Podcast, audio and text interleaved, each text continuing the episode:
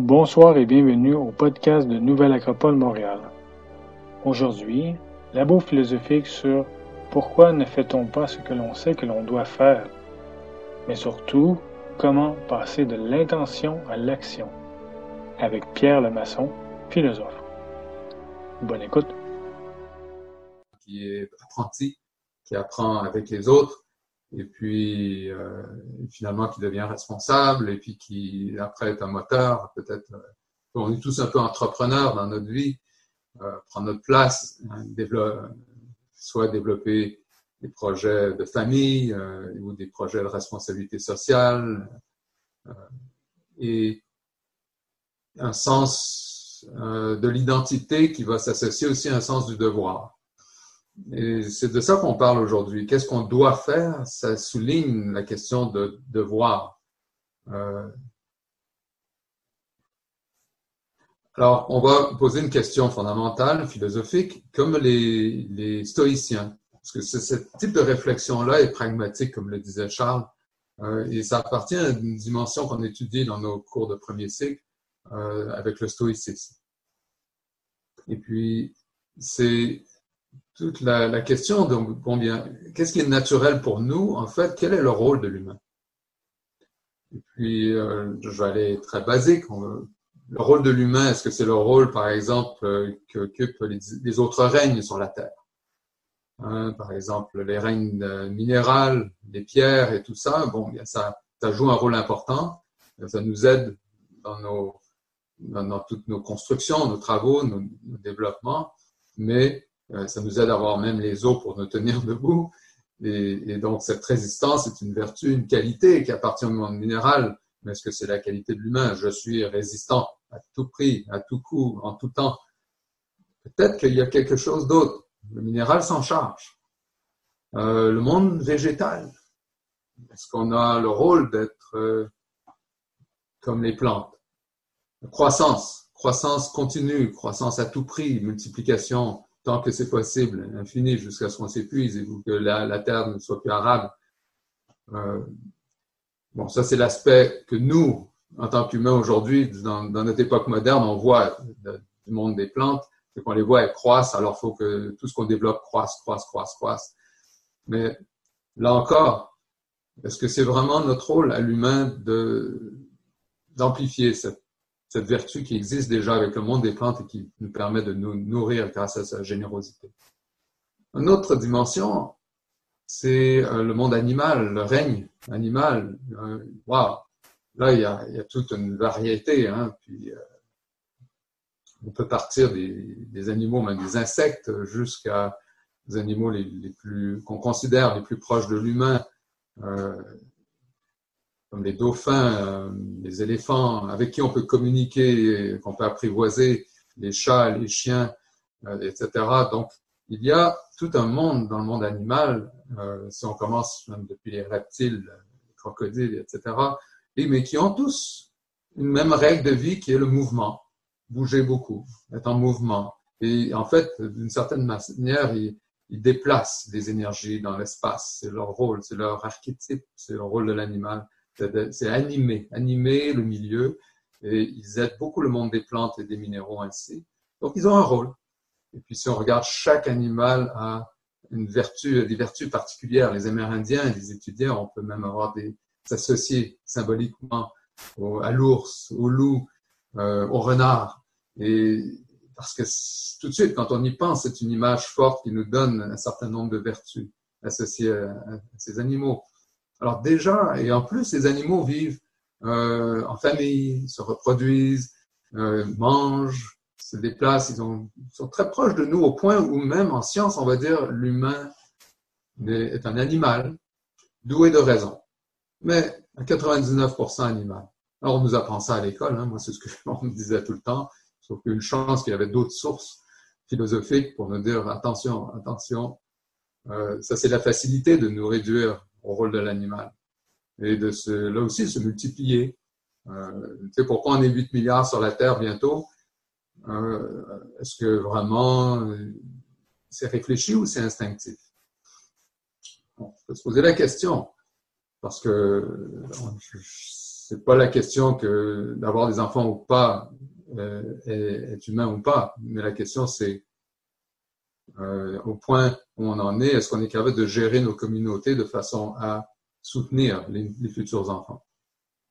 Ça, on en parle assez, je n'ai pas besoin de le développer, mais ça fait partie des questions de ce qu'on doit faire, donc plus correctement, de façon plus juste, versus ce qu'on a tendance à faire sans trop réfléchir, sans trop planifier, ou pour notre plaisir. Donc, dans le doit faire, il y a des questions d'ensemble plus larges, ces questions philosophiques. Et, euh, est-ce que donc est-ce que mon rôle quotidien c'est de dormir, de manger, euh, de fonctionner comme un animal finalement? Euh, Vous voyez, le, le, but tous les mois c'est d'avoir assez d'argent pour pouvoir manger. Donc finalement, je serais dans la survie, mais pas dans l'humain. Qu'est-ce qu'apporte l'humain? Alors, je pense qu'il faut quand même oser se rendre compte qu'il y a la civilisation, il y a les cultures, il y a les langues, une grande variété de langues qui sont riches d'imaginaire, euh, riches de racines qui sont pas seulement terrestres comme pour le monde animal, mais aussi célestes, aussi dans le sens du monde de l'esprit, du monde des idées. Prenez un dictionnaire, n'importe quel livre même, et puis la moitié des mots sont des mots abstraits pour lesquels on ne peut pas donner de poids, de couleur, de forme, de texture, mais qui sont des qualités, des vertus, des principes qui nous guident, qui font partie de notre euh, réalité. Et même quand on prend une décision, on retourne plutôt vers ces réalités plus euh, imaginaires, ces principes qui nous guident, euh, ces qualités d'être auxquelles on aspire, afin de déduire de là quel comportement est plus approprié. Par exemple, si j'ai faim, bien, il y a aussi la question de, oui, moi je vais manger, mais et les autres? Donc le partage, la générosité, il y a la possibilité ensemble de célébrer un repas. Il y a tout ce que l'humain va faire, mais qui se qualifie d'une façon vraiment différente et qui appartient plus à la réalité de l'humain. Ainsi, je vous ai introduit d'une façon simple, mais euh, pour nous ramener à l'idée que peut-être qu'on doit méditer plus sur qu'est-ce qui fait de moi un humain que mes besoins au quotidien qui sont plutôt les besoins animaux. Et dans le doit faire, dans les activités de nos comportements quotidiens, ben, il y a beaucoup de la partie animale et combien est la partie vraiment humaine? Alors on va dire, ben, j'ai une profession, j'ai quand même des responsabilités, j'ai quand même euh, une famille, mais comment je le vis peut être sous-humain facilement parce que ce sera, devient des automatismes, des conventions, des conformismes qui sont euh, l'effort minimum sans prendre vraiment une responsabilité pour la conséquence de mes actions. Alors que l'humain est constamment avec cette capacité de pouvoir se relier à une constant, euh, aux conséquences. Parce que les conséquences sont les finalités. Euh, les conséquences sont en fait ce qu'on souhaite qu'il se passe. C'est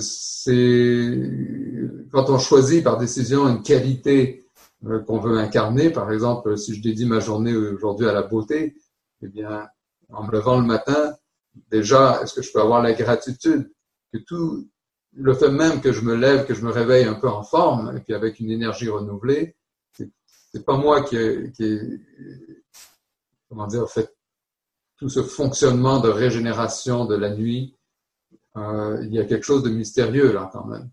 Alors j'ai quand même une responsabilité, un certain respect envers tous les autres règnes, tout ce qui me constitue, mais je suis comme un conducteur à l'intérieur de, de véhicules que je n'ai pas développé moi-même, mais la façon que je les conduis, c'est ce que je développe.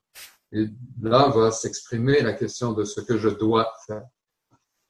Donc ça, je voulais introduire cela pour euh, nous amener, à, amener au sujet que la philosophie appliquée, c'est s'éduquer à savoir ce qu'on doit faire et toujours oser se remettre en question sur ce qu'on assume qui est important et prioritaire parce qu'il y a toujours un peu mieux.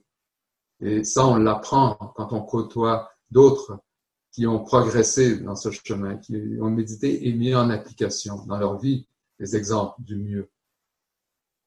Et c'est ainsi que dans l'humanité, eh bien, on va s'inspirer de, de maîtres de sagesse, de grands exemples d'êtres humains qui ont, des fois, on peut se demander, mais comment, comment ils font, comment ils savent ça, d'où ça vient? Un Pythagore qui répond à cette question, ce n'est pas moi qui est sage, c'est la nature. Dans la nature, dans les lois de la nature, je trouve la sagesse. Ainsi, ce grand sage, qui va impulser toute une révolution en Grèce, euh, qui va durer, euh, bon, 300, 400 ans, eh bien, euh, juste à travers son école et ses 400 disciples, acolytes, ils vont transformer l'histoire. Et l'histoire qui, hein, même nouvelle acropole, on va emprunter ce terme de l'acropole, la cité haute, où on trouve ces vertus, ces qualités les plus hautes en nous, cette cité haute en nous. Alors c'est de cela que les philosophes sont faits. Et, que c'est qu'on retourne vers les lois de la nature. Et puis, qu'est-ce qu'elles nous disent, les lois de la nature? Bien, nous parle euh, d'une harmonie. Quand on, s'émeut, quand on, s'émerveille devant hein, la, grandeur du cosmos, euh, qu'on soit scientifique ou pas, même artiste, euh, face à la beauté hein, dans la nature. Donc il y a une beauté, euh, il y a aussi une vérité, parce que quelque part on peut déduire des lois, des principes, une logique mathématique à travers tout. Mathématique qui fait qu'on peut développer une logique abstraite de notre imaginaire euh, dans l'art des relations, euh, l'art des proportions, l'art de, se concentrer, euh, et puis au niveau mental, mais aussi dans le niveau émotionnel, énergétique et physique, pour euh, développer des, extensions de nos, de, nos, de nos organes, de nos membres, comme euh, la lunette, euh, qui va être soit un microscope ou un télescope. Ainsi, tout ça s'explique parce qu'on comprend les lois de la nature. Ainsi, on peut développer des microscopes et des télescopes mentaux aussi, aussi euh, émotionnels. Les mêmes principes s'appliquent, mais il s'agit qu'on saisisse comment on fonctionne, qu'on s'observe. Donc, ça commence par cette observation et cette question, cette remise en question qui est, parce qu'on va parler de euh, la, comment passer des intentions à l'action.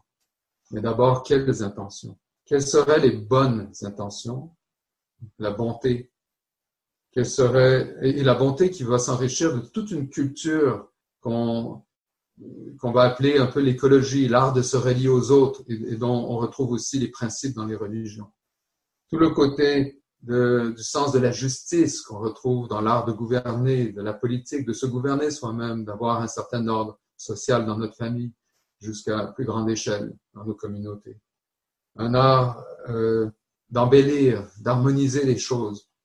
Donc, la beauté, les belles intentions, les justes intentions, les bonnes intentions. Et cette beauté, c'est ça, c'est le côté artistique. Et puis la vérité, hein, si je parle de véritable intention, je parle d'authenticité. Comment puis-je être authentique et n'aspire-t-on pas à cela? Alors la question de pourquoi ne fait-on pas ce qu'il faudrait faire pour être authentique? Parce qu'on sait ce qu'on doit faire. Est-ce qu'on sait ce qu'on doit faire pour être authentique? Je vous lance la question. Parlons-en ensemble. Je n'ai mis que des principes, mais au niveau pratique du quotidien, qu'est-ce que ça voudrait dire, cela?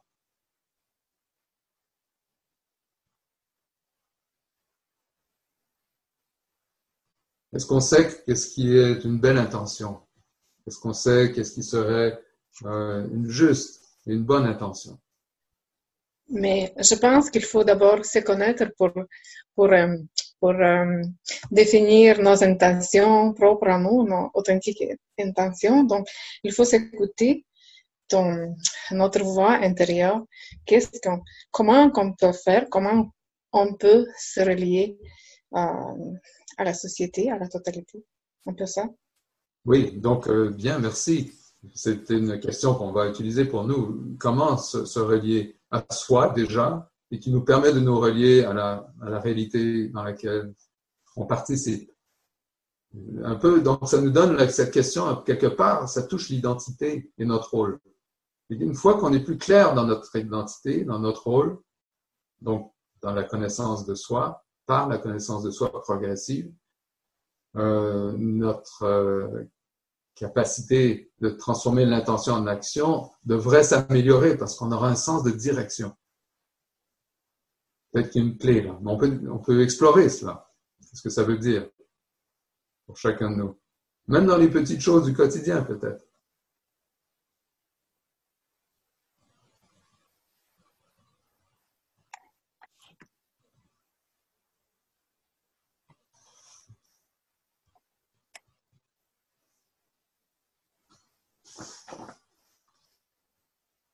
Alors, je, vais...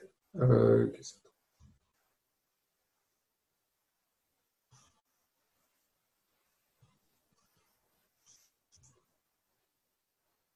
la question, donc, si on, si on peut trouver euh, déjà de dire, ben, je sais ce que je veux faire, et puis qu'on se relie à cette intention plus profonde. Alors, prenons euh, une pratique simple pour philosophique, c'est que autant le matin que le soir, avant de se coucher, on se pose la question. Donc le matin, qu'est-ce que je veux vivre aujourd'hui? Déjà qu'on s'arrête pour se poser cette question, parce que si on ne s'arrête pas pour le faire, ce qui va s'installer, ça va être quoi? Je vous laisse réfléchir. Ça va être tout ce qui vient à nous de l'extérieur. Les pressions, les priorités des autres, et puis tout ça, on peut tout mettre ça dans un même paquet qui s'appelle le conditionnement. On va être conditionné par les, circonstances. Alors qu'en fait, on est tous, chaque être humain conscient, potentiellement un acteur dans le monde. Et peut-être que les conditionnements et les circonstances et les pressions qui viennent des autres sont un peu les contrats euh, de, soit de travail qu'on a avec les autres, le contrat social aussi, euh, notre rôle, les rôles qu'on joue dans la communauté, euh, la place qu'on occupe parce que bon, on a décidé de l'occuper de s'en responsabilité. Mais euh, il y a peut-être beaucoup d'automatisme aussi là-dedans ou d'a priori euh, et d'a priori que ça ne, cette responsabilité n'a un impact que, mettons, un certain niveau dans nos relations et nos responsabilités. Et qu'elle n'a pas d'impact au niveau, mettons, d'une échelle plus grande dans le monde. Et ni un impact une autre échelle plus intérieure en nous, nos habitudes. Alors c'est sûr que quiconque euh, à l'expérience, vit l'expérience humaine, se rend compte que d'un côté, on bénéficie des habitudes pour être plus efficace dans ce qu'on fait, mais de l'autre côté, nous sommes des, constamment en mode apprentissage, constamment euh, en train d'apprendre. En fait, ce qui caractérise l'humain et qui est différent de l'animal, c'est qu'on apprend tout le temps euh, des nouvelles réalités, des nouvelles possibilités. On apprend en s'observant, mais on apprend surtout, et ça, les stoïciens euh, l'enseignaient parce que c'était l'art d'observer d'abord et de comprendre les lois de la nature. Mais si tu ne le mets pas en action, tu n'as rien compris. Et quand tu commences à mettre en action ce que tu penses avoir compris, bien, ce que tu croyais savoir devient ce que je réalise, c'est que je ne sais pas. Et plus tu oses être dans une action proactive, authentique, sincère, parce que c'est un cadeau, un cadeau du mystère, de l'univers, d'être un apprenant euh, en tout temps, curieux, mais aussi euh, en quête en quête et puis en osant euh, poser les questions, mais comme on dit, pour nous, c'est pour le mieux, hein, pour ces qualités dont on a parlé tout à l'heure, qui sont des principes euh, qu'on observe dans le monde, qui semblent constituer notre univers. Donc, on veut participer de lui. Parce que si on ne participe pas, mettons, avec une attitude belle, bonne, juste, véritable, eh bien, le contre-coup, les conséquences, c'est plutôt, c'est dur c'est morne, c'est laid, c'est, ce sera tous les, émotions de misérables. Ça sera des émotions qu'on va vivre euh, et même des, retours hein, qui nous isolent les uns des autres parce qu'on devient euh, invivable dans nos relations avec les autres, par égoïsme, par impatience. Euh, donc, il y a tout le côté qu'on peut, on a un, nombre de, de, vocabulaire qui aussi sont l'autre côté de la médaille de si on ne se prend pas en charge, si on n'ose pas être mieux et apprendre pour l'être, eh bien la conséquence passive, c'est très douloureux, c'est très souffrant. Puis ça, c'est couvert par les enseignements de Bouddha. Très clair que tout change de toute façon, mais ce changement-là, euh, si tu euh, t'identifies, eh bien, tu souffres pour rien. Et que ce, on doit être proactif dans notre changement, euh, avoir un désir qui s'oriente vers l'essence, vers l'essentiel.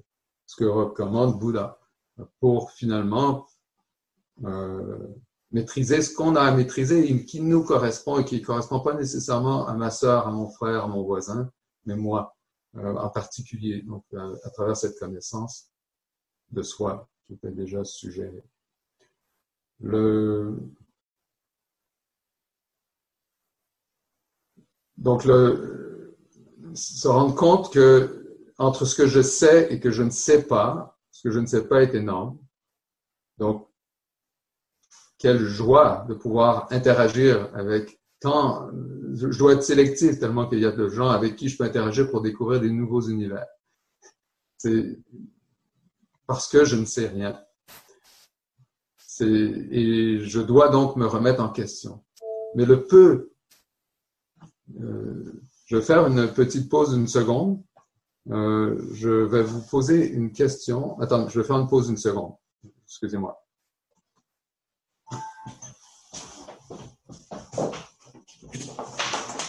Oups, vous l'avez entendu. Voilà.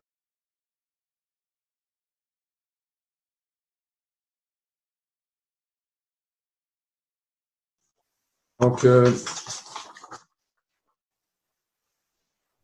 entre ce que je sais et ce que je découvre de moi-même, déjà, j'ai un petit terreau hein, dans le tumulte des choses qui perturbent, qui changent. Mais moi, je vais avoir mon îlot de certitude euh, on lisait un article récemment d'Edgar Morin qui parlait de ça, que la vie, c'est ça, c'est fait d'incertitude.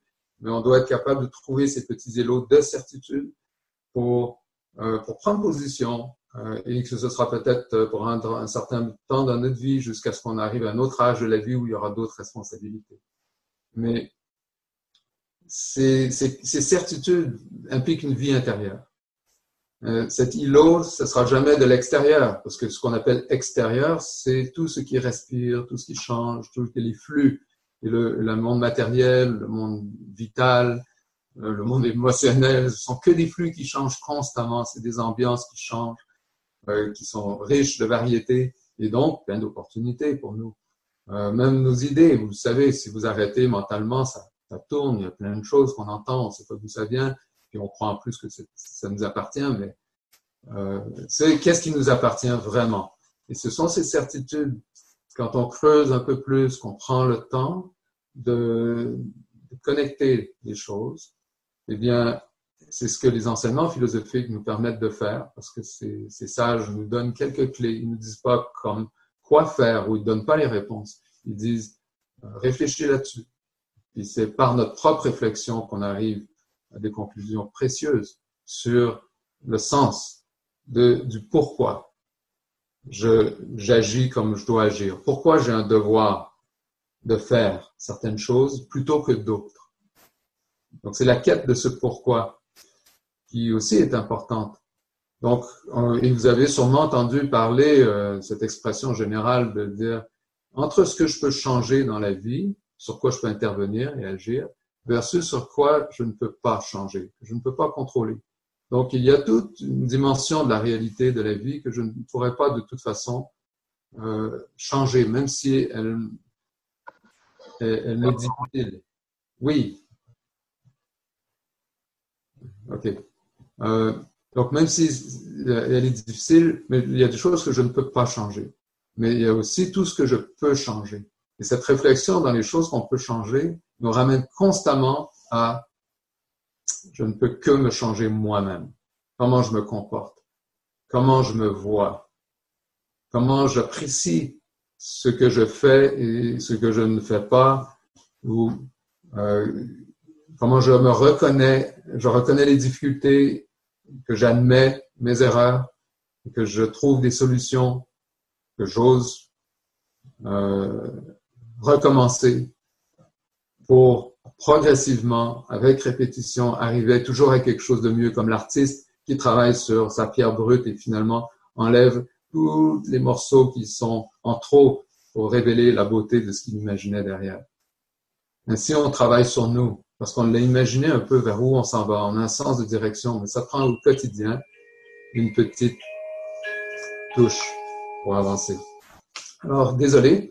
Et puis, on, donc, on était dans, cette question de savoir, apprendre à réaliser qu'il y a des choses que je peux changer. Et donc, je vais travailler là-dessus. Puis, mince, ça revient qu'à moi.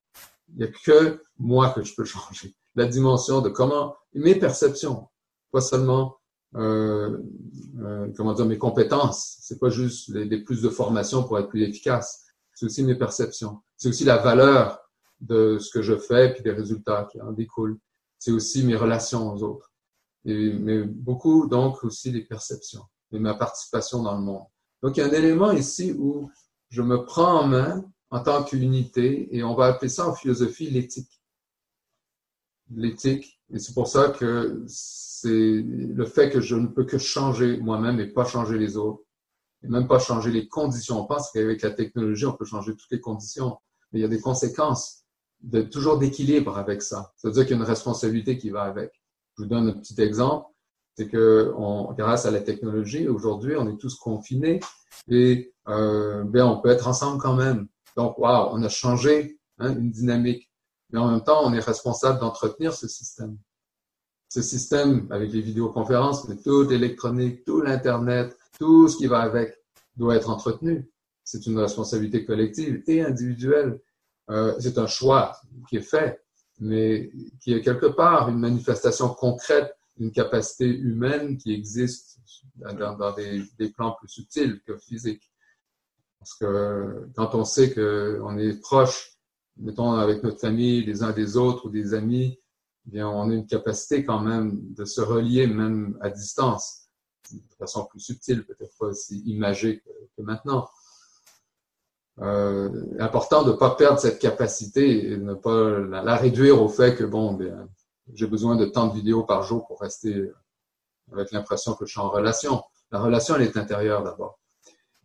Et donc, au niveau individuel, oui. Mais justement, cette union, cette capacité, ce, savoir que j'existe avec les autres. Je suis, euh, comme disait Saint-Exupéry, un nœud de relation. C'est quand même incroyable. Notre existence n'a de sens euh, en tant qu'individu dans l'humanité grâce à l'humanité. Et puis, pour cette réflexion-là, on pourrait se dire, ouais, mais ça dépend quel groupe dans l'humanité. Mais n'a-t-on pas un destin commun? Toute l'humanité a un destin commun. Donc, parce qu'on a un destin commun, on est tous des acteurs, chacun par des chemins différents vers ce destin commun.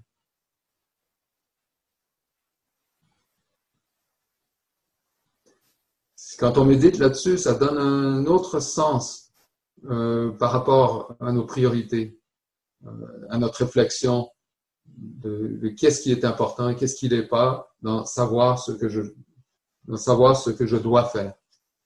Et qui va faire que plus je sais ce que je dois faire et que ça devient essentiel et relié à cette unité, cette union, et eh bien plus euh, ça va être facile, plus clair euh, d'y arriver, de passer de l'intention à l'action parce que je vais pouvoir mobiliser ce qui est naturel en moi, des forces naturelles. Et des forces qui souvent nous dépassent, qui n'ont rien à voir avec euh, l'énergie que j'ai pris le matin avec mon café pour bien démarrer la journée, mais plutôt cette force d'intention profonde qu'on appelle la vertu. Il y a un nom pour ça, c'était la vertu. Alors le mot vertu, c'était pas juste oh, des qualités, euh, même des fois qu'on va dire dans le monde moderne actuel, c'est prétentieux. Hein, je suis honnête, je suis intègre. Ouais, ouais. Si tu joues le jeu d'être honnête et intègre, mais vraiment, est-ce que tu l'es? Bon, bien, ça, c'est une réponse qu'on doit répondre avec nous-mêmes. Et euh, toutes les vertus, il y en a des centaines si on commence à, à faire la liste. Ça inclut euh, la justice, la bonté, la beauté, la vérité et, et toutes celles qui en découlent, l'amour, l'harmonie. Eh bien, la vertu, c'est une idée essentielle, belle, juste, bonne, vécue pleinement, ressentie pleinement dans mes émotions, en action maintenant. Et là, il y a une clé intéressante dans la définition de la vertu. C'est le maintenant. C'est tant que je, participe de cette vertu qui est au-delà de moi, qui existe, que je sois incarné ou pas, que je sois né ou que je, sois mort, euh, elle est là, la vertu. Elle, est, a toujours été de tout temps. Mais je décide de participer de cette vertu, je deviens une occasion de la canaliser dans mon action. Maintenant, si je ne le fais pas maintenant, il y a quelque chose qui s'est passé. Il y a quelque chose qui s'est passé. Et là, je vous amène à regarder une petite vidéo qui nous ramène un peu terre à terre, mais quand même, je trouve ça, je trouve ça comique et intéressant pour, pour le sujet, euh, parce qu'on doit quand même euh, euh, ancrer, ancrer ces, ces idées forces. Alors, Michel, on serait prêt pour la séquence de deux minutes. C'est une, une expérience qui a été faite le détail de l'expérience n'est pas donné. C'est plus un scénario un peu de théâtre, là, euh, théâtral, où on, nous met en scène et puis on peut s'identifier avec ce qui se passe et dire Ah ben ça alors c'est vrai. Okay? Pour animer un peu notre discussion. Voilà. On, va donc se questionner comment de l'idée ou l'intention que j'ai, une idée claire, hein, la vision que j'en ai, l'action qui devrait en découler, donc le principe et la finalité, mais quelque chose se passe entre les deux. Il y a des perturbations. Je n'arrive pas à ressentir profondément, avoir le sentiment de cela. Alors, faut, et, toute la pratique philosophique va être l'art de mieux gérer cette dimension et, et du, du, raisonnement, de nos justifications, euh, ainsi que nos émotions, nos motivations qui peuvent être changeantes. Un jour, on, est partant pour faire quelque chose, même, on va dire, se tenir en forme, faire du sport. Ça serait déjà juste l'éthique personnelle. Mais, euh, et puis là, bon, l'autre jour, on ne l'est plus. Puis on a toutes sortes d'excuses, mais c'est aussi émotionnel. Euh, et, et, vu que c'est changeant, c'est normal. C'est normal. Quand on garde l'action, peu importe l'ambiance qui change. Parce que justement, ça, ça nous renforce. Mais souvent, nos excuses, c'est oh, les circonstances ne se prêtent pas. Et, et, finalement, bon, ben, on est en retrait. C'est quels, quels, sont les, les problèmes L'inertie, hein, on le sait, euh, on va être dans un état d'inaction face à une situation où euh, la fuite, euh, donc on va devenir complètement statique ou en fuite, on va s'exciter. Euh, et puis les fuites, ça peut être de différentes façons. Ça peut être la fuite physique, mais ça peut être des fuites aussi euh, dans, euh, émotionnelles euh, reliées à des dépendances, euh, la nourriture, l'alcool, les drogues, etc. Mais toutes les dépendances qui sont des formes de fuite qui nous occupent, qui brûlent notre énergie, qui être une, une, énergie qui va dans une action appréciable, qui, dont on est fier, où on peut au moins observer nos erreurs et puis constamment se corriger expérience qui reflète bien la situation actuelle. Sous prétexte d'étudier les particularités de la vie urbaine, il demande à un volontaire de remplir un questionnaire. Mais la vraie expérience n'a rien à voir avec ce questionnaire. Parce que pendant que le volontaire est assis dans la salle d'attente, la pièce commence à se remplir de fumée.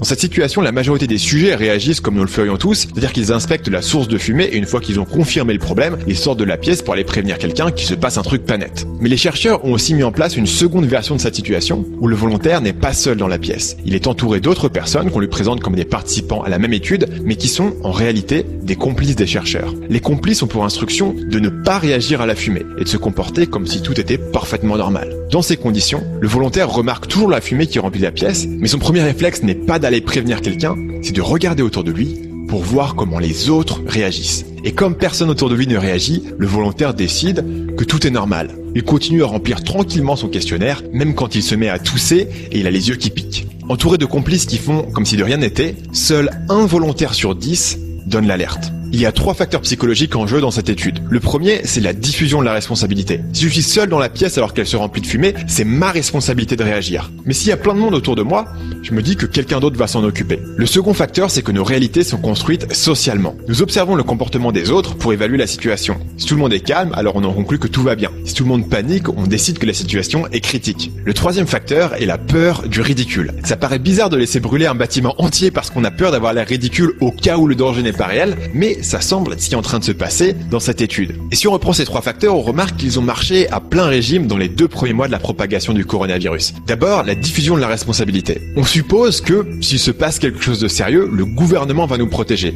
Même si en réalité, le gouvernement n'a ni les ressources ni la main d'œuvre de protéger chaque individu. Ensuite, les réalités construites socialement. À mesure que les chiffres inquiétants sortaient de Chine, de Corée et petit à petit de nos voisins européens, personne autour de nous ne semblait réagir. Et donc on en concluait que tout était probablement sous contrôle. Finalement, la peur du On se souvient tous des 94 millions de vaccins de Roselyne Bachelot lors de la panique de la grippe H1N1. Si le coronavirus finit par n'être rien de plus qu'une méchante grippe, ni les politiques ni les individus ne veulent prendre le risque d'avoir eu l'air de paniquer. Paradoxalement, ceux qui ont été les premiers à s'alarmer, comme les collapsologues et certains médias, souffrent du syndrome du jeune berger qui criait au loup. La plupart d'entre nous n'ont pas du tout envie que notre mode de vie soit des... Bon. Alors, là, euh, ce qu'on a vu dans cette vidéo, pour ce qu'on peut se souvenir, euh, ce sont toutes des, des, stratégies mentales par rapport à nos décisions d'agir ou pas. Hein, dans la question de euh, pourquoi ne fait-on pas ce qu'on sait qu'on devrait faire?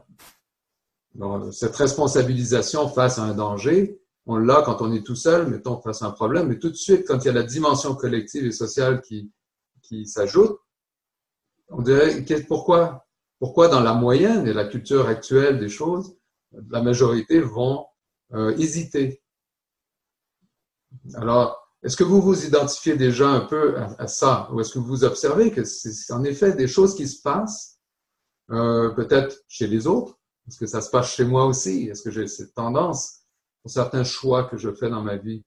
Au quotidien, euh, mois à mois, d'année en année en termes de, de mes projets, de, mes, de qu'est-ce qui est prioritaire, de mes valeurs, de mes valeurs et puis, vous avez, bon, j'ai laissé la vidéo aller un peu aussi de, par rapport au coronavirus, dans tout sur lequel on est pris dans un truc vraiment stupéfiant euh, à l'échelle planétaire. Et c'est intéressant que là aussi, ça joue. Ça joue parce que, un, c'est quelque chose qu'on n'a jamais vu un peu, c'est une incertitude qui se présente avec euh, un manque de science par rapport à, l'élément euh, COVID-19 particulier. Et puis, euh, devoir gérer en fait cet inconfort collectif avec tous les impacts que ça peut avoir au niveau santé. On sait que ça, essaie de protéger là, le système médical, entre autres, mais aussi les, humains qui, si, c'était hors contrôle, il y aurait encore plus de souffrance. Alors c'est bien heureux que l'humain, l'humanité euh, soit euh, prise en compte dans ces décisions en ce moment. Et c'est intéressant aussi qu'on puisse avoir un temps pour réfléchir plus sur ce que vaut notre vie par rapport à la course effrénée, puis qui semble suivre quelque chose comme les courbes de la bourse, qui sont en fait apparemment qu'un casino. Euh, parce que vraiment, là, n'y a plus de relation entre réussir pour un pays et ce qui se passe sur le terrain. Il n'y a plus de connexion. Euh, réussir financièrement et l'économie ne sont plus connectés. Et donc, comment collectivement on va savoir si euh, je fais, pourquoi je ne fais pas ou pourquoi je fais ce que je dois faire? Qu'est-ce que je dois faire quand les repères ne, ne, fonctionnent plus? Et maintenant, réfléchissons sur notre avenir dans les trois mois, six mois à venir, euh, qu'on appelle l'après, l'après-Covid, euh, le retour à la normale, mais avec plein de réflexions, plein de leçons, et en plus des impacts du manque de continuité de, toutes les industries. Euh, ça va être intéressant et ça va être une superbe opportunité de dialogue intelligent et de variété d'expression, de nouvelles formules, plutôt que de rentrer toujours dans la convention, dans le conformisme, ce qui était seulement acceptable. Comme on l'a vu avec la fumée, et puis qu'elle était que les autres n'osaient pas bouger parce que personne bougeait. Eh bien, on était dans cet état-là avant. Est-ce qu'on pourrait dans l'avenir changer? Alors ça, c'est une question collective. Mais individuellement, moi, dans ma vie, euh, on a tous, moi, quand je dis moi, posez-vous la question, chacun de vous. Euh, en tant qu'être humain, j'ai une vie qui est quand même relativement courte euh, par rapport aux capacités de ce que je pourrais vivre et exprimer, et ce que j'aurais envie de, réaliser, d'explorer, puis d'être fier aussi. Parce que ce serait bien, ce serait juste, ça aurait une certaine élégance et une certaine authenticité. Comment réaliser ce beau projet, ce chef-d'œuvre de vie que je voudrais vivre? Eh bien, ça demande une pratique euh, qu'on n'a pas dans l'éducation scolaire. Pas du tout. Et même, euh, je dirais même au niveau professionnel, les formations professionnelles sont des, des, ne touchaient plus ça du tout, ne le touchaient plus. Parce qu'avant, dans l'histoire, on avait les, les, les, ouvriers étaient des œuvriers. Ils réalisaient des œuvres, mais ils sont devenus des ouvriers qui sont à la chaîne depuis les trois siècles, dans la chaîne industrielle. Et puis même euh, si on est, euh, on travaille, euh, je sais pas, sur l'ordinateur, on a encore des ouvriers, etc. Mais où est-ce qu'on est là-dedans en tant que contributeur? Est-ce que vous avez des questions? Allons-y. Il nous reste du temps pour des questions, un bon dix minutes. C'est à vous la, la table. Parce que dans ce que je dis, ça se développe sur des, des heures, des années, si on veut, des années de vie, ça se développerait. Il n'y a pas de réponse toute faite. Mais il y a sûrement des préoccupations chez vous. Je vous écoute.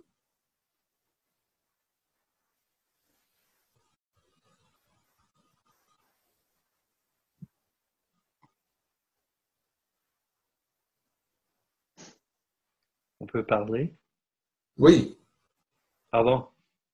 Bonjour. D'abord, mon nom n'est pas Janine, c'est Pierre, Pierre Giroux. Oui, euh, euh, Janine, OK. Moi, c'est Pierre. C'est ma compagne, mais euh, on n'a pas été capable de changer le nom. Ah, vous êtes Pierre euh, Giroux. Oui, oui, je suis Pierre Giroux. Bon. Ah, moi, je trouve que c'est ça. comme vous parliez de Bouddha, là, c'est, l'impermanence. Et je pense que dans la vie, c'est sa responsabilité. Et puis, ce qu'on doit faire, c'est axer sa vie sur son propre développement. Pour moi, c'est le, le, la vie n'a pas d'autre sens que de se développer à travers la connaissance de soi. Alors, puis vous parliez aussi de certitude. Euh, moi, je, je, je dirais faut être prudent là-dessus parce que dans les religions nocives qu'on a eues au Québec, euh, moi, j'ai connu euh, l'époque euh, de la fin de Duplessis et la religion nocive qui, était répandue au Québec. Ces gens-là puaient la certitude. Merci. OK. Ben, merci de cette contribution parce que on doit travailler aussi avec les mots. Et puis, j'admets que vos mots sont juste adaptés à l'époque. Euh, le mot certitude a été récupéré comme bien d'autres mots qui font partie des vertus, euh, mais la certitude à laquelle je me réfère implique une vie intérieure et donc n'implique pas du tout les croyances ni les dogmes, mais plutôt ce qui fonctionne pour moi. Et que mon frère ou ma sœur, eux, ils ont trouvé autre chose. Mais la façon de faire nous appartient, mais la destinée est commune quand même on a quand même un rôle en commun à, constamment à se remettre en question vers où on va, d'où on vient, pourquoi on fait ce que l'on fait. Mais comment je vais le faire, je dois moi-même développer mon, ma responsabilité, ma capacité de répondre, d'être responsable. Donc, merci pour votre intervention. Et oui, attention aux dogmes, aux croyances imposées de l'extérieur et qu'on devrait suivre. Et puis le feu brûle et qu'on bouge pas. Hein? Et, et, c'était dans le cas de, mettons, euh, avant la Révolution tranquille, c'était le cas, et euh, même un peu plus tard. Et c'est encore le cas aujourd'hui. La planète brûle et on ne bouge pas. Vous le réalisez, on est dans d'autres dogmes, d'autres croyances qui sont déconnectées de la réalité et du pouvoir humain d'agir, retrouvant notre pouvoir, nos pouvoirs. On a tous des pouvoirs. Merci. Merci. Oui. Pardon, Vanessa, tu voulais parler? Non, non.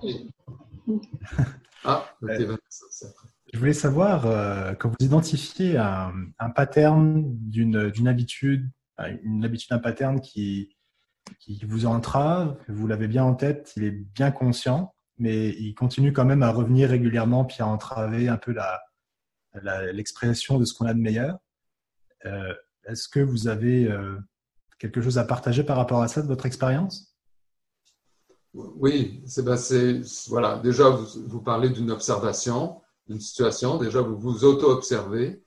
Et donc ça, ça commence par ça, hein, la, pratique philosophique. Et puis là, je, vais euh, apporter un, éclairage là-dessus, mais qui, qui n'est pas un truc ou une méthode, vous voyez ce que je veux dire, mais qui est une façon de le mettre en contexte pour pouvoir agir avec ça, faire quelque chose euh, et être plus clair de ce que je dois faire. Euh, pour, que dépasser cette entrave. Bon. Alors, je recule donc un peu et je dirais, quand on observe euh, notre environnement, notre milieu de vie et même ses propres comportements à soi, quand on s'observe, on observe comment finalement on impacte notre milieu. Là, on peut avoir un, sens euh, plus ou moins, on apprécie plus ou moins. Il y a des choses qu'on sait qui peuvent être mieux, mais malheureusement, ça prend des mois d'efforts avant que vraiment des choses changent dans les habitudes. on parle de trois mois au niveau du système nerveux, mais heureusement, on n'est pas que des machines euh, à cerveau. La conscience n'est pas le produit du cerveau pour les philosophes. La conscience existe euh, au-delà et nous permet d'agir maintenant euh, comme on veut, mais de pouvoir faire que ce maintenant qui se répète au quotidien, ça, prend, ça doit venir de notre esprit, d'une vie intérieure qui n'est pas le cerveau. Euh, l'intérieur, c'est pas à l'intérieur du crâne. Là. La vie intérieure, c'est en dehors de l'espace-temps. C'est quand on se relie au sens de soi qui est euh, immortel.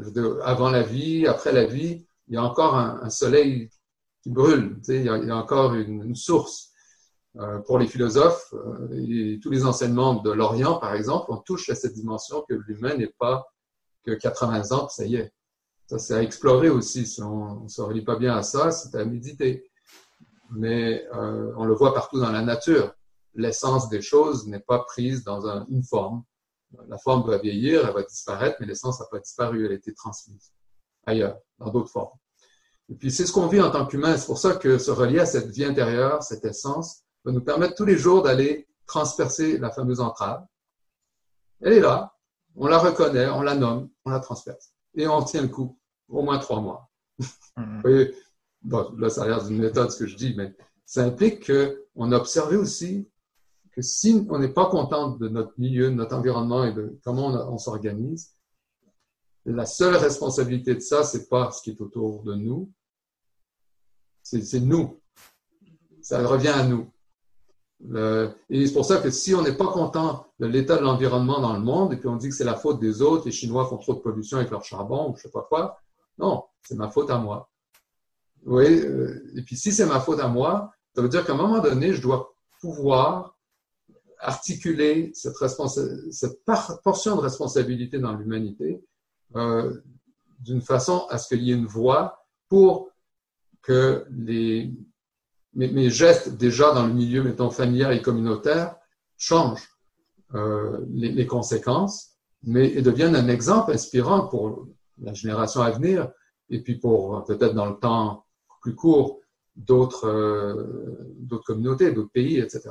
Mais c'est sûr que individuellement, je le ferai jamais tout seul, mais je me suis inspiré de la destinée commune de nos collectivités. Hmm. Déjà, de, mettons, d'un partenariat à deux, euh, d'une famille, de, mon, village immédiat, la communauté locale. Est-ce qu'on est interagit beaucoup les uns avec les autres comme ça? Est-ce qu'on se connaît? Est-ce qu'on partage les, les, vies, l'essence, ou plutôt on est dans des routines qui, en fin de compte, correspondent à notre compte en banque? C'est deux extrêmes. Je suis que beaucoup vivent quand même assez bien les valeurs. Mais en bout de ligne, pour beaucoup aussi, quand on panique, c'est parce que c'est le compte en banque qui est touché. Donc, on doit se demander, oh, est-ce que je suis vraiment, euh, comment dire, ancré dans mon compte en banque à ce point-là? Parce que c'est inconscient, c'est subconscient. Hein. Le succès se définit par, euh, aujourd'hui, l'argent, ou le, statut social qui va avec. Mais il y a tellement d'autres dimensions de réalisation de l'humain. L'argent est une, est une portion utile, en fait, un moyen, mais jamais une finalité. Alors, oui, je sais pas, est-ce que ça aide un peu? Parce qu'il y avait Vanessa, on va peut-être prendre une dernière question. Merci. Ben, c'était pas tant euh, une question, mais euh, je pense, attends, je vais juste revenir, mais euh, c'était par rapport à pourquoi on n'agit pas. et en fait, ben, c'est ça, j'ai l'impression que. Je sais pas si vous m'entendez bien. Oui, très bien. Moi, je m'entends comment. j'ai un peu l'impression qu'il y, y, a plusieurs choses, mais il y a le fait qu'on attende de trouver la réponse aussi au lieu d'agir, hein, et, d'avoir des preuves, d'avoir euh, des expériences de d'autres personnes justement qui l'ont accompli, qui ont réussi. Euh, même si on a l'intention qui est là, l'intuition euh, de le faire, mais encore cette histoire de ne pas oser. Très bon, c'est très bon. En fait, ça va très bien conclure l'activité ce soir. oui, oui, parce que c'est un élément que je n'avais pas touché, mais qui est si on repart de, bon, je sais certaines choses, beaucoup je ne sais pas, mais quand je commence à me mettre en action, je réalise que ce que je savais est aussi des opinions. Donc, finalement, espérons j'ai quelques certitudes intérieures de mes expériences, parce que ça va être euh, le cœur, l'essentiel. De là, je peux changer certaines choses. Donc, ouais, quoi? Moi, en tant qu'acteur dans le monde, voilà. Et puis, à travers ça, je vais pouvoir changer, faire un monde nouveau et meilleur parce que je me change, je me transforme. Et, parce que je transforme aussi mes perceptions, mes priorités, mes valeurs dans ce processus. Et ça influence les autres. Autant, euh, c'est contagieux. C'est pas que le coronavirus qui est contagieux. C'est aussi les vertus. Vécu, exprimé dans, dans le présent, ce, ce, combat vivant qui, qui nous allume constamment qui est l'expression euh, de notre âme, qu'on appelle la fortitude. Alors, ça, euh, comment est-ce qu'on le voit que finalement, ce que je change, ça marche, tu sais, le fameux succès que je recherche là. Est-ce que, est-ce que j'attends de voir les autres, si ce qu'ils ont fait, c'est un, un, bon modèle à suivre ou pas, par exemple? Je prends cet angle. Hein, c'est un peu dans votre question. Les modèles, les références, qu'est-ce qui est mieux que l'autre? Ben, la meilleure référence, c'est vous-même par rapport à votre conscience. Si vous évoluez en conscience de mois en mois, vous êtes probablement en train de faire des bonnes choses. Si vous dépérissez en conscience, si vous êtes plus confus, confuse, et puis que ça devient de plus en plus difficile en face des entraves, en face des conditionnements externes et tout ça, euh, faisons rebrousse chemin puis euh, demandons de l'aide, faisons de la philosophie, pour qu'on se remette sur le chemin avec euh, des enseignements de la sagesse qui nous donnent juste des petites indications qui nous amènent vers une évolution de notre conscience. Puis l'évolution de la conscience, ça implique une plus grande unité en moi, une meilleure union les uns avec les autres, une vie, euh, comment dire, l'art de vivre ensemble, qui déjà se développe entre deux, puis après en communauté, et avoir une histoire ensemble avoir un sens d'où on vient et où on veut aller. Donc, euh, déjà une direction, soit en tant qu'unité, l'éthique, mais aussi une, histoire, une direction collective et individuelle qui converge, qui fonctionne ensemble. Puis vous savez, mettons quand on regarde euh, les mouvements politiques aujourd'hui, on va parler de gauche et de droite, même si c'est plus européen là. Ben, la, la gauche, c'est la communauté doit évoluer euh, ensemble dans une direction, puis la droite, c'est l'individu euh, par lui-même doit se débrouiller dans sa direction. C'est comme si on mettait un ou entre les deux. Pourquoi un ou l'autre? Pourquoi ça ne pourrait pas être et? J'évolue et ma communauté évolue. Et en plus, c'est une évolution, c'est pas juste un, un, un opportunisme. C'est qu'on bâtit quelque chose qu'on peut léguer et qui amène encore plus de conscience aux générations à venir. Il n'y a pas de crise d'énergie ou, d'argent aujourd'hui. C'est l'énergie, la source, elle est humaine, elle est intérieure. Tout ce qu'on veut réaliser, euh, elle est à l'intérieur de chaque humain. Et j'aimerais conclure sur cette note, parce qu'on va respecter le temps pour tous, et au plaisir euh, de participer dans notre labo. Euh, oui, ben, j'aimerais te remercier, Pierre, de ta, généreuse euh, conférence et remercier tout le monde aussi. Vous féliciter d'avoir été là, d'avoir pris une heure en dehors de, de l'actualité trépidante là, pour pouvoir réfléchir ensemble. Et je vous invite bien sûr à nos prochaines activités euh, philosophiques à Nouvelle Acropole. Donc on est tous euh, des, philosophes euh, bénévoles, volontaires. Et la toute prochaine activité, ça va être mercredi prochain, le 15 avril, et ce sera à 19h30. Et c'est une, présentation des, ateliers de, de philosophie que nous offrons non seulement ici à Montréal, mais sur tous les continents et qui sont une redécouverte, une rencontre avec euh, ce qui est essentiel dans l'être humain, dans la société et le devenir de l'être humain, son, son, destin, si on peut dire. Alors, c'est un rendez-vous le 15 avril prochain pour vous, vos amis. Et encore une fois, un grand merci à Pierre, une félicitation à vous tous pour avoir euh, volé, la piqué une heure de la caverne pour qu'on soit tous ensemble. Bravo Pierre. Plaisir. Au plaisir de recevoir tous. Et courage, hein, courage dans le confinement, euh, dans l'esprit de notre unité, union. Bonsoir. Merci.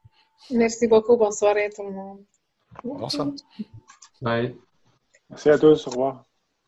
Au revoir, Michel. Merci. Merci d'avoir écouté ce podcast. Pour rester en contact, vous pouvez nous suivre via notre site internet à montréal.acropole.ca. Aussi, Nouvelle Acropole est une organisation à but non lucratif présente dans plus de 60 pays à travers le monde. Vous pouvez nous appuyer en faisant un don ponctuel sur notre site internet à montréal.acropole.ca contribuer.